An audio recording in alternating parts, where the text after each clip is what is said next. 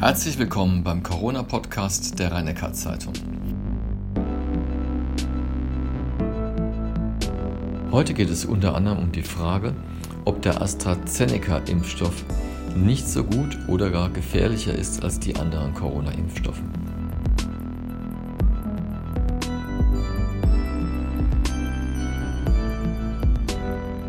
Professor Kreuslich, am Uniklinikum wird derzeit der Impfstoff von AstraZeneca verimpft. Kam es denn hier vermehrt zu Nebenwirkungen? Das können wir im Moment noch nicht beantworten. Wir haben den Impfstoff erst Anfang dieser Woche bekommen und er wird seit gestern oder vorgestern erstmals eingesetzt, also noch an sehr geringen Zahlen. Insofern können wir zur Nebenwirkungen noch nichts sagen. Was man aber sagen kann, ist, dass die Berichte über vermehrte Nebenwirkungen doch alle inzwischen sehr relativiert worden sind. Äh, sowohl in der Studie kam raus, dass die Nebenwirkungen eigentlich vergleichbar zu anderen Impfstoffen sind, die man kennt, auch vergleichbar zu den mRNA-Impfstoffen, die jetzt schon etwas länger verimpft werden. In Großbritannien sind schon Millionen Millionen von Menschen damit geimpft worden. Und es gibt keine erhöhte Anzahl von Nebenwirkungen.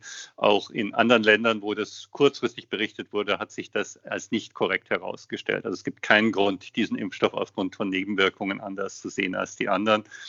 Ich will vielleicht auch zwei Sätze dazu sagen weil es im Moment ja sehr stark auch in den Medien und auch politisch diskutiert worden ist, ob der ein minderwertiger Impfstoff sein könnte. Das ist sicher nicht der Fall, sondern ich glaube, da ist sehr viel Missverständnis drinnen.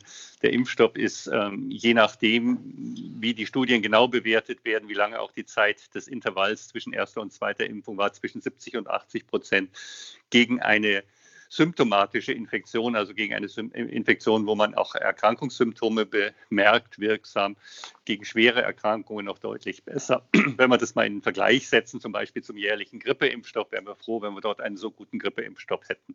Also die Kritik daran, dass das ein minderwertiger Impfstoff ist, ist absolut nicht berechtigt. Dennoch, Sie haben es ja angesprochen, verunsichern ja solche Berichte.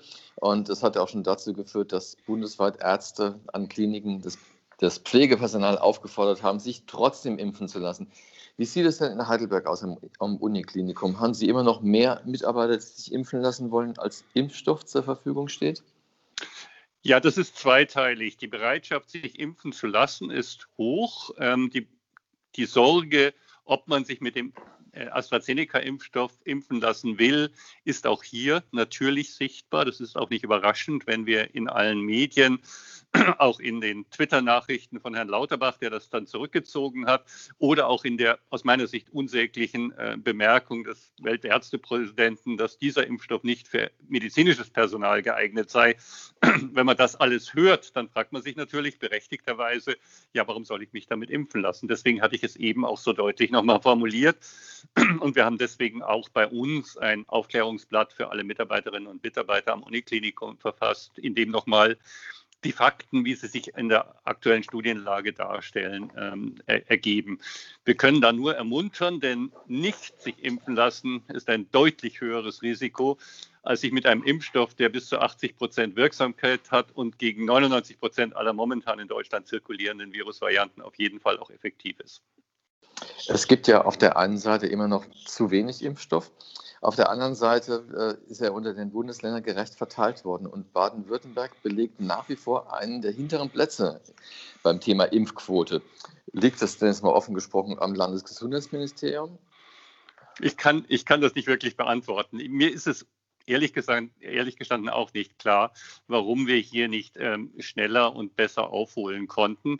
Die Aussage, dass wir in der Erstimpfung äh, bereits die Dosis für die Zweitimpfung zurückgelegt haben, das ist ja so, ist zwar korrekt, aber in, anderen, in einigen anderen Bundesländern auch so, die etwas höhere Zahlen haben. Die Unterschiede sind nicht dramatisch, aber es wäre schon wünschenswert, hier etwas schneller voranzukommen. Ja, zumal der Landeslogan immer heißt, wir können alles. Also von daher wäre das zu erwarten gewesen. Ähm, beim Thema Mutanten. Derzeit handelt es bei jeder fünften sequenzierten Corona-Probe um die britische Variante. Und einer Simulation zufolge würde das bedeuten, dass schon im April die Sieben-Tage-Inzidenz von 50 wieder überschritten sein wird. Sehen Sie denn diese Gefahr oder sind das mehr so Horrorszenarien? Also die Gefahr sehen wir schon, aber wie wahrscheinlich sie ist, es fällt mir schwer, das im Moment zu beurteilen. In England, das ist bekannt, ist im Herbst, im Spätherbst ein massiver Anstieg durch die Variante, die britische Variante aufgetreten. In Südafrika ist die, das erneute Aufflammen, hohe Aufflammen der Epidemie durch die südafrikanische Variante stark verursacht worden. Auch in Irland äh, um Weihnachten und Anfang Januar war der dramatische Anstieg dort hauptsächlich bedingt worden. Im Moment kann man sich Dänemark anschauen, wo die Berichte sagen, 40, 50 Prozent seien diese Variante Gleichzeitig ist aber momentan noch kein wirklich deutlicher Anstieg der Gesamtinzidenz in Dänemark zu beobachten. Also wir sehen, dass sich es verschiebt von den bisherigen Viren zu der neuen Variante, dass aber noch kein sehr starker Anstieg zu sehen ist. Was bedeutet das? Bedeutet das, wir sind erst in der frühen Phase eines Anstiegs? Wir hatten ja schon öfter über die Exponentialfunktion, die eine gewisse Zeit sehr niedrig ist, aber sich trotzdem äh, verstärkt in, im, im Anstieg und dann sehr dramatisch ansteigt. Sind wir also noch in der frühen Phase? Oder ist es so, dass weil in diesen Ländern oder in diesem Land momentan bereits sehr äh, stark darauf geachtet, sehr intensiv nachverfolgt wird und auch die Beschränkungen aufrechterhalten werden, auch diese Variante gut eingedämmt werden kann. Es ist ja nicht so, dass die Variante durch andere Maßnahmen eingedämmt werden könnte. Sie ist nur höher infektiös und deswegen ist die Chance, wenn nicht alles eingehalten wird, dass sie sich verbreitet, größer. Alle diese Punkte müssen wir auch für Deutschland anschauen. Wir sehen im Moment noch einen leichten Abfall der Sieben-Tage-Inzidenz deutschlandweit, aber der ist nicht mehr sehr ausgeprägt. Das läuft jetzt so irgendwo zwischen 50 und 60 deutschlandweit. Und ähm, die Frage, ob wir jetzt in eine Plateauphase kommen, die möglicherweise wieder zu einem Anstieg führt, oder ob einfach der langsame Anstieg langsam weitergeht auf 45, 40 und so weiter. Ja, schwer zu beurteilen, kann man alles modellieren, aber im Moment nur beobachten. Die Gefahr besteht, aber ein Horrorszenario in dem Sinne, das wird jetzt so kommen und richtet euch darauf ein, wäre komplett unsinnig. Wenn ich mir jetzt die Sieben-Tage-Inzidenz speziell für Heidelberg anschaue, es ging runter, runter, runter, auch seit unserem letzten Gespräch. Seit zwei Tagen deutet der Pfeil auch in unserer Grafik wieder leicht nach oben. Also es sind auch acht aktive Fälle mehr. Ist das auch schon ein Zeichen zur Beunruhigung? Ich glaube, es ist zu früh.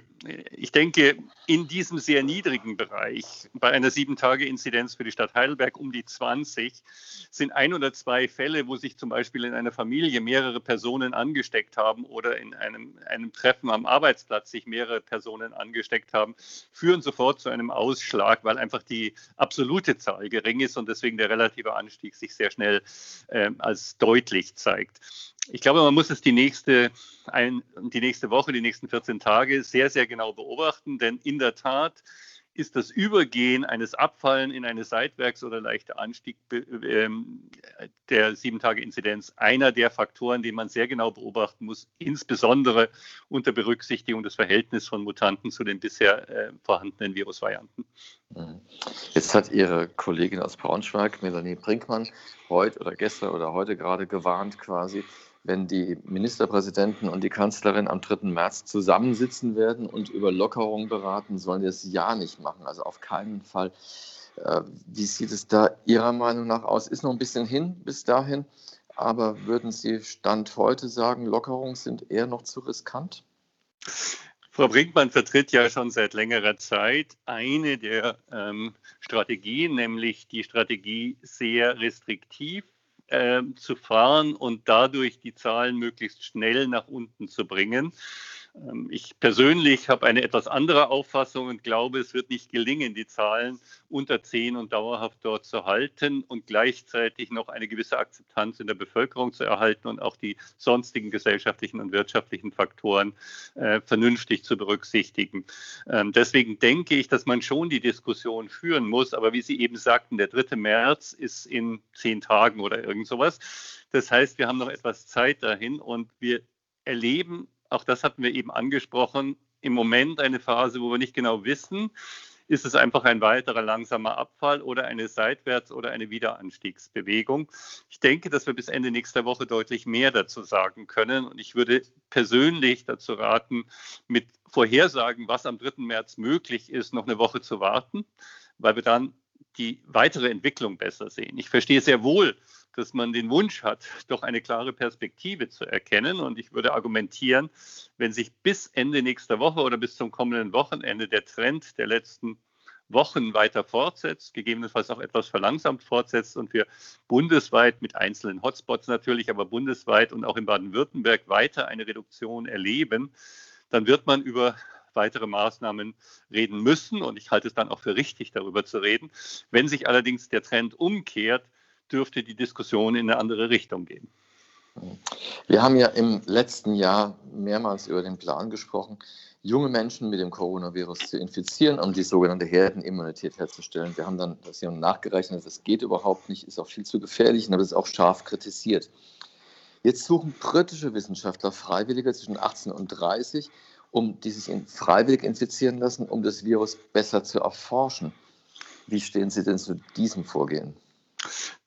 Äh, zunächst mal ist es ein anderer Ansatz als der, ähm, der letztes Jahr diskutiert worden ist, weil es um eine sehr geringe Zahl von Personen, die dann ähm, in einem sehr engmaschig überwachten, wahrscheinlich auch stationär aufgenommenen medizinischen System kontrolliert infiziert werden. Das kann man mit einer breitflächigen Infektion von unter 30-Jährigen, praktisch jeden in der Bevölkerung, äh, natürlich nicht vergleichen. Aber trotzdem, die ethischen Probleme bleiben ja bestehen, ob die genau, Gruppe klein kommt, oder groß ist. Ja. Deswegen kommt mein Trotzdem-Satz hinterher, Herr Welzel. Okay. trotzdem bin ich im augenblicklich der Auffassung, dass es keinen zwingenden Grund gibt, äh, dieses, ähm, die ethischen Probleme in Kauf zu nehmen. Wir haben in der Tat genügend immer noch so makaber das klingen mag, genügend akute Infektionen, die man ausführlich studieren kann. Ähm, und das Ziel, jemanden zu infizieren und dann unmittelbar sehr kurzfristig alle möglichen Parameter zu messen, scheint mir persönlich das Risiko nicht zu rechtfertigen. Offensichtlich, auch in Großbritannien gibt es ja Ethikkommissionen, äh, wird das erst möglich sein, wenn die entsprechende Ethikkommission dem zugestimmt hat. Trotzdem kann man persönlich auch eine andere Meinung haben. Ich würde es nicht machen. Was halten Sie denn eigentlich von der Idee? Es geht ja doch auch sehr in der Debatte hier in Deutschland um Lockerung von der Idee baden-württembergischer Oberbürgermeister Innenstädte, also nicht Geschäfte, sondern Innenstädte für Geimpfte zu öffnen. Ich glaube, es ist einfach viel zu früh, diese Diskussion konkret zu führen. Die Anzahl der Geimpften, wir sprachen gerade über die etwas schleppende Entwicklung generell. Aber wenn ich mir die Zahlen deutschlandweit anschaue, dann haben aktuell, wenn ich es richtig gelesen habe, etwa zwei Prozent eine Zweifachimpfung erhalten. Das heißt, wir haben überhaupt keine Situation, in der das eine relevante Diskussion ergibt.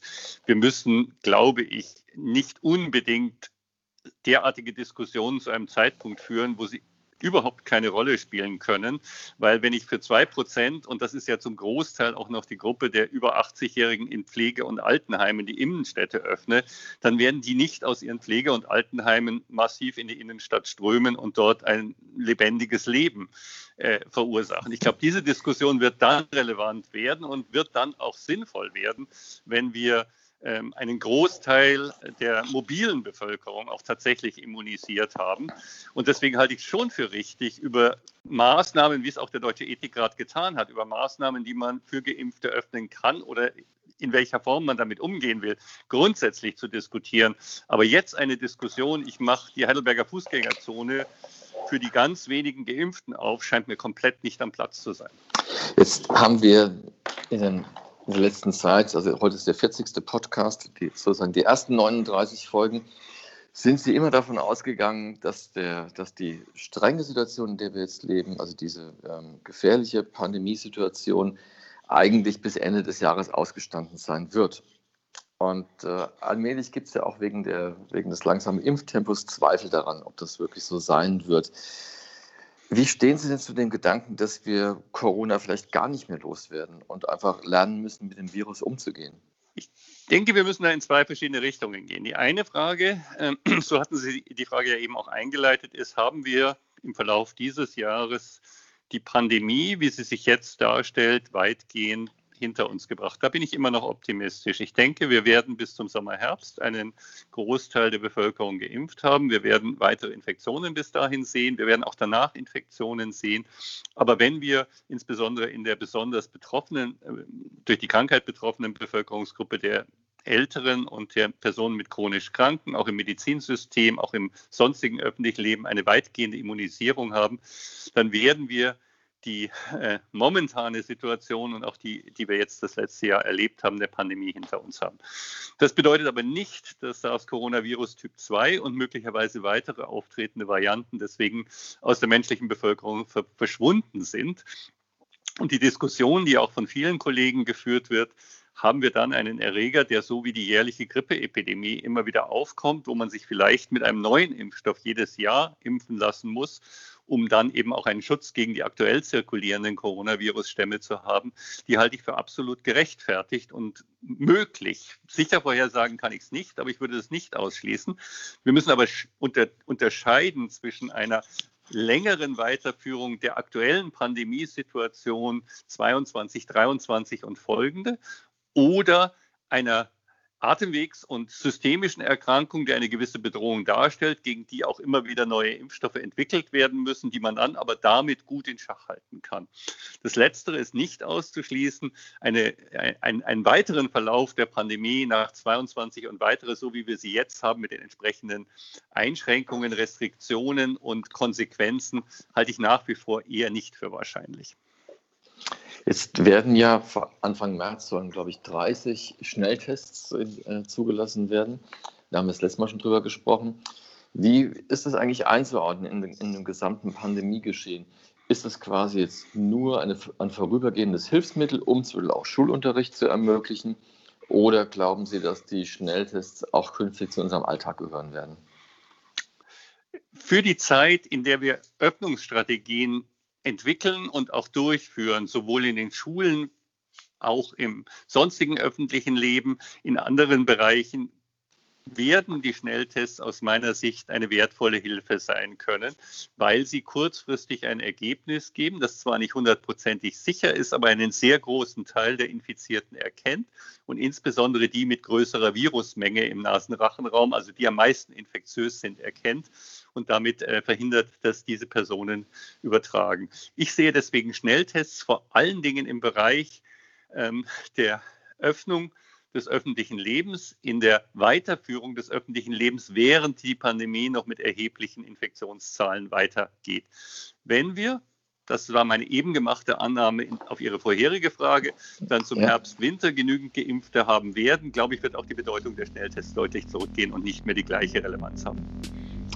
Professor Kreuslich, ich bedanke mich für das Gespräch. Ja, vielen Dank.